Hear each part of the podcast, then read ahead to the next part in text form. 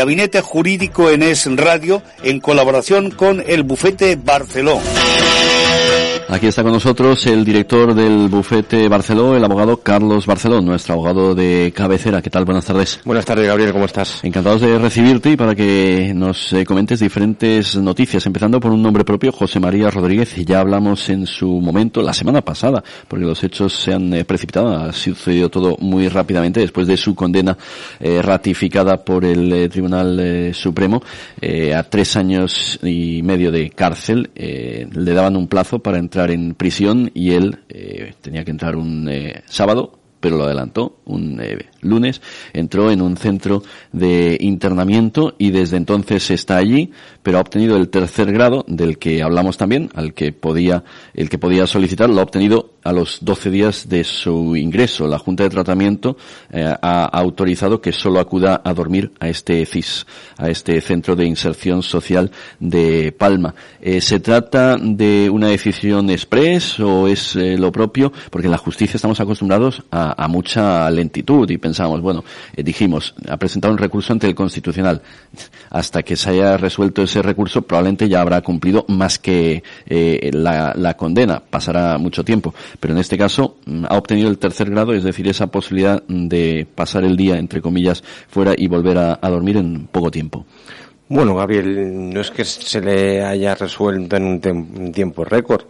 El plazo máximo para clasificar a una persona está establecido en dos meses, que se puede prorrogar incluso dos meses más. Pero el caso de Rodríguez es diferente, porque no, no ingresa en el centro penitenciario pendiente de la clasificación en segundo o en tercer grado. El caso de Rodríguez es un caso, digamos, no excepcional, porque es un caso que es ordinario, está previsto en la ley, que es la, posibilidad de cumplir eh, estas penas, que son inferiores a cinco años, y cuando se cumple una serie de requisitos, que les comentamos el otro día, en un centro de inserción social, en un CIS. Eh, cuando una persona pretende o quiere ingresar para cumplir su condena en un CIS y pide que se le clasifique directamente en tercer grado, es decir, únicamente de de ir a, dormir allí, su abogado con anterioridad ya comunica a la audiencia provincial que el deseo de este penado es ingresar en dicho eh, en este caso el que tenemos aquí en Palma, dependiente del centro penitenciario, y esto ya se pone en conocimiento del abogado de la audiencia provincial. Pero es que antes de que esta persona haya ingresado en el CIR, ya se ha hecho un envío de la documentación y ya se le ha citado para tener una entrevista. Eh, por lo tanto, el, hecho de que una vez que haya ingresado en el CIS, en 12 días se le, haya, clasificado en tercer grado, mm, es una de las mm, de lo que está establecido en la ley. El plazo no, es, no son muchos dos meses. 12 días mm, ni es poco ni es mucho. Es un plazo normal lo que sí hubiera pasado es que si, si le hubiera denegado este tercer grado inicial, esta clasificación eh, inicial en, tercer grado, pues la, lo hubiera supuesto es que hubiera sido trasladado al centro penitenciario para eh, cumplir la condena en segundo grado hasta obtener el tercer grado pero no, no es nada, nada normal, es, es, habitual. Bueno, entonces ha obtenido el tercer grado en esos 12 días José María Rodríguez, el que fuera, entre otros muchos eh, cargos, eh, teniente de alcalde en Cort, hombre fuente del Partido Popular en Palma, que presidió, conseller en los tiempos de Jaume Matas, delegado del eh, gobierno. pasamos a hablar de, de un suceso, de, de hechos lamentables y que desde aquí, por supuesto, condenamos, pero a partir de ahí preguntamos al abogado, ¿esto eh, ¿Qué, qué, se puede aplicar? ¿Qué ley se aplica? Si es que, eh, bueno, entiendo que en este caso concreto algo se podía aplicar porque han detenido en Palma a una madre por dar una paliza a la profesora de, de su hijo. Pero eh, en este caso concreto, por ejemplo, ¿qué es lo que se aplica y a qué se expone esta mujer por ensañarse con, con su profesora, al parecer, eh, con la profesora de, de, su hijo. Al parecer la esperó a la salida de clase en la puerta del colegio, la cogió del pelo, la estampó contra el suelo, eh, porque sostiene que eh, ella, la tutora, la, la, profesora, pegaba a su hijo de seis años de manera eh, continuada y que le hacía daño. Bueno, Gabriel, el delito que se le, por, la, por el que se detuvo a a esta persona es un delito de atentado contra agente de la autoridad. En este caso puede ser un poco extraño que una conducente eh, esté incluido dentro de este delito, pero con la reforma del Código Penal específicamente se eh, introdujo la función, a los docentes, a los, a los profesores, a los maestros como agentes de la autoridad. ¿Qué pasa? Que en estos casos la pena de prisión que se le podría imponer a esta persona es hasta cuatro años. Si no se le considerase un agente de la autoridad, como si está establecido en el artículo 550 del Código Penal, estaríamos hablando únicamente de un delito de lesiones o incluso de un delito leve de lesiones, depende de las lesiones que hubiera tenido la, la, la víctima. En este caso, al ser docente, entender que eh, la agresión se hace por o dentro del ejercicio de las funciones de esta profesora, la, la imputación, la que hace la, en este caso la, la, policía, y que se le tomará declaración en el juzgado, es por un delito contra agente de la autoridad, que como te he comentado antes, está penado con hasta cuatro años de prisión. Interesante, es decir, ahora eh, los profesores eh, que han perdido mucha autoridad dentro del aula la tienen por ley. Con el Código Penal tienen mucha más autoridad que las aulas. Por, eh, pero si no, entonces eh, ahí podría haber estado más, más indefensa. Lo ha estado ante los hechos de los que ha sido víctima, pero en este caso la ley le, le ampara y por tanto probablemente esta madre recibirá un fuerte castigo.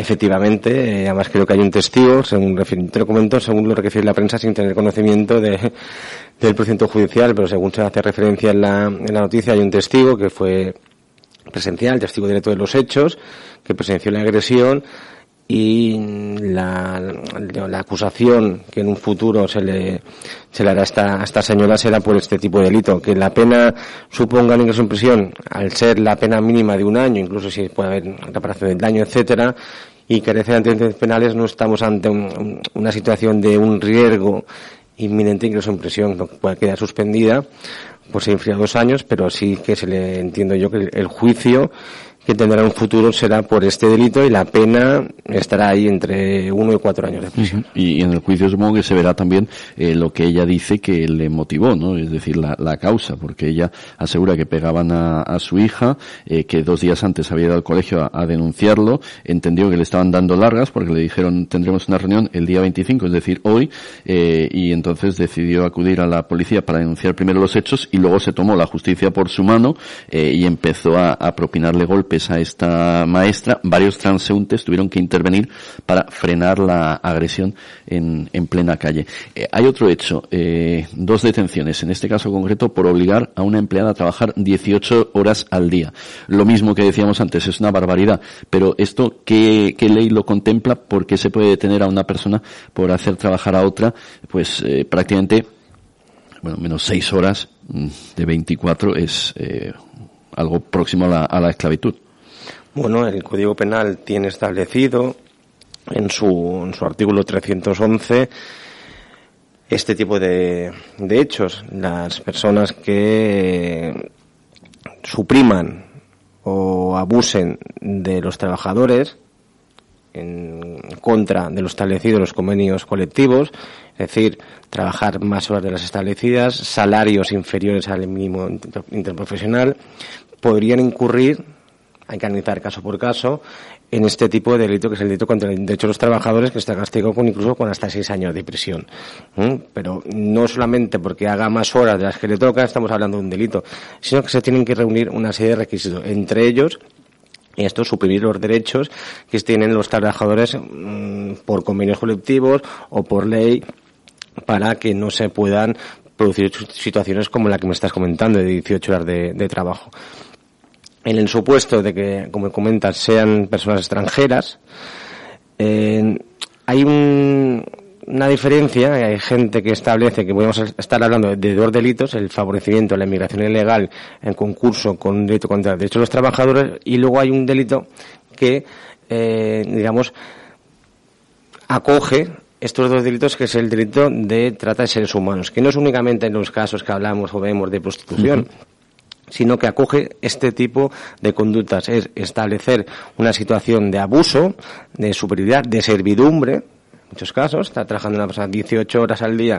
una persona del hogar, por eh, un misero salario, pues podemos estar incluso hablando de servidumbre, y ha sido personas que han sido traídas de, del extranjero a España mediante un engaño. Entonces, este, y ese es un delito que está castigado con penas de hasta ocho años de prisión. Porque no es que eso la explotaran eh, laboralmente, sino que al parecer eh, tenían a esta empleada que no eh, tenía un permiso de trabajo, ni siquiera de residencia, le obligaban a realizar estas jornadas laborales de hasta 18 horas. La Policía Nacional ha detenido a dos hombres de nacionalidad suiza por este presunto delito contra los derechos de los trabajadores y también el favorecimiento de la inmigración ilegal, porque según ha explicado la propia víctima, que claro, seguramente no contaban con que al final fuera a denunciar los hechos, porque su situación legal era delicada. Eh, fue a la jefatura superior para denunciar los hechos y comentó, eh, explicó a los agentes de la Unidad Central de Redes de Inmigración Ilegal y Falsedad Documental que a través de unos conocidos recibió una oferta de trabajo en España como cocinera, que le pagaban el billete de avión, que la traían al, país y que una vez en Mallorca eh, fue obligada a realizar jornadas de entre 15 y 18 horas diarias durante nueve días consecutivos, que cuando mostró su disconformidad ante estos hechos, según explica Juan Pedro Martínez en las páginas de última hora, los ahora arrestados le ofrecieron 500 euros para que pudiera volver a su país. Cuando rechazó esta cantidad al considerarla insuficiente, fue incluso agredida por los dos sospechosos y tuvo que ser hospitalizada.